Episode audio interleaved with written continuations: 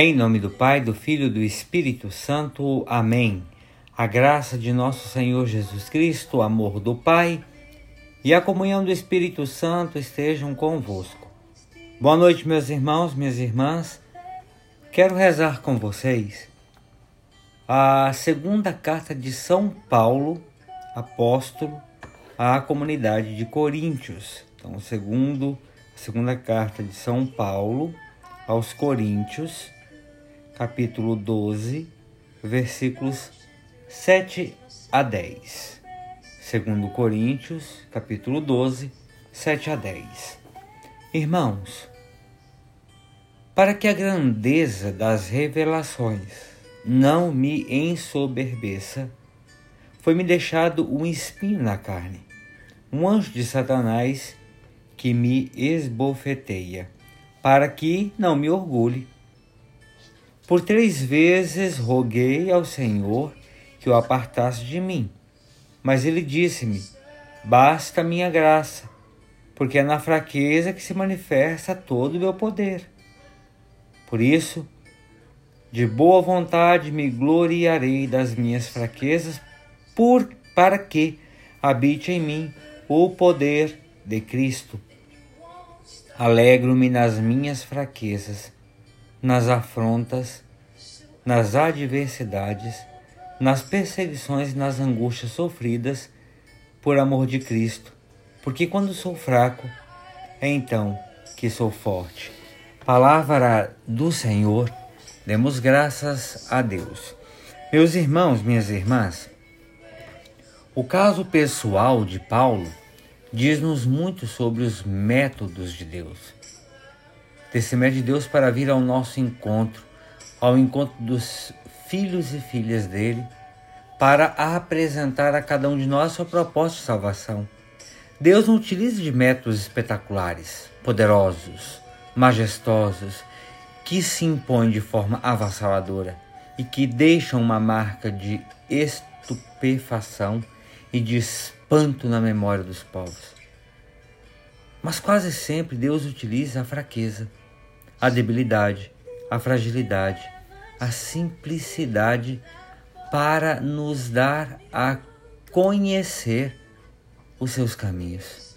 Nós, homens e mulheres do século XXI, deixamos-nos facilmente impressionar pelos grandes gestos, pelos cenários grandiosos, pelas roupas suntuosas, por tudo que aparece envolvido em algo cintilante de riqueza, de prestígio, prestígio social, de poder, de beleza.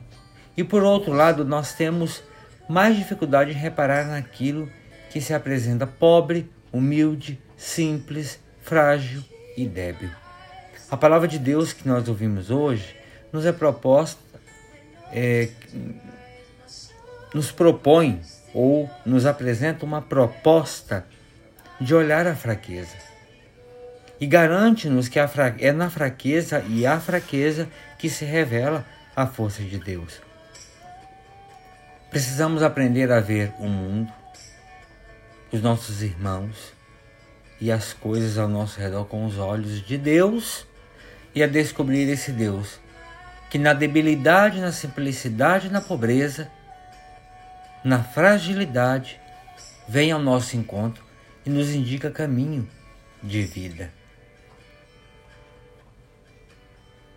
Nesse texto, Paulo, como aliás em todos os textos do apóstolo, transparece a atitude de um cristão para quem Cristo é verdadeiramente o centro da própria existência, que só vive em função de Cristo.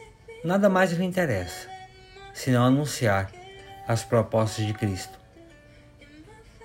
e dar testemunho dessa graça salvadora de Cristo.